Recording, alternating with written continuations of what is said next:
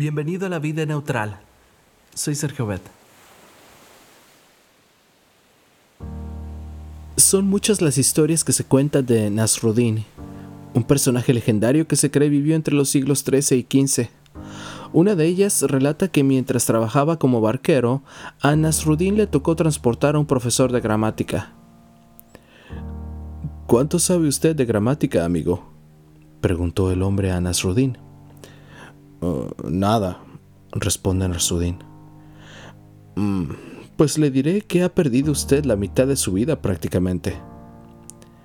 Nasruddin guarda silencio. Pero más tarde en el viaje se desata una tormenta y la barca es golpeada con furia por el viento y las olas. Las aguas embravecidas golpean la pequeña embarcación y tanto Nasruddin como el profesor son lanzados con fuerza al agua. Entonces, Nasruddin grita al profesor, ¿Sabe usted nadar? No, responde el hombre, completamente aterrado. Pues le diré que ha perdido usted no la mitad, sino toda su vida. Si hay algo que nos enseña este relato, es que el conocimiento puede ser muy útil en un aspecto de la vida, pero puede ser completamente inútil en otro. Por muy importantes que sean, por ejemplo, la gramática, las matemáticas, de nada sirven si estás ahogándote. Y sobre todo, si no sabes nadar. De acuerdo a esto, bien podríamos decir que hay conocimientos útiles y conocimientos indispensables, tal como lo ilustró el Señor Jesús con la parábola del hombre rico, esto ubicado en Lucas 12, 13 al 21.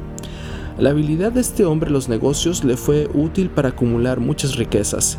Sin embargo, resulta curioso que Dios lo llamó necio. ¿Y por qué lo llamó necio y no sabio? Porque este hombre había descuidado el conocimiento indispensable por muy hábil que haya sido en el manejo del dinero, no puede ser sabio quien solo haga planes para esta vida. No se le puede llamar sabio a quien pase por esta vida sin el conocimiento indispensable, el de Dios. A fin de cuentas, ¿quién es realmente sabio? ¿El que más sabe o el que sabe las cosas que más importan?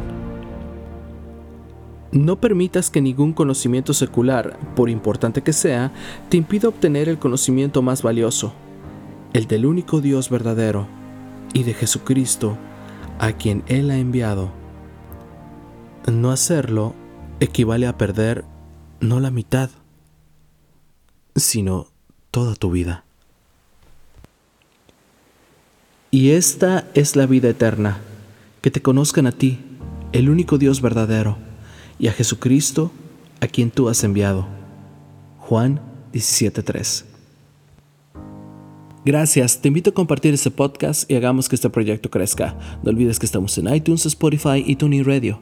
También te invito a que nos visites en YouTube y en Facebook, ambos como La Vida Neutral. Cristo viene pronto, dirige tu meta hacia la eternidad. Padre Celestial, capacítame para que nada me impida conocerte a ti y a Jesucristo, tu Hijo amado. Pon tu vida neutral, deja que Dios tome el control y Él hará.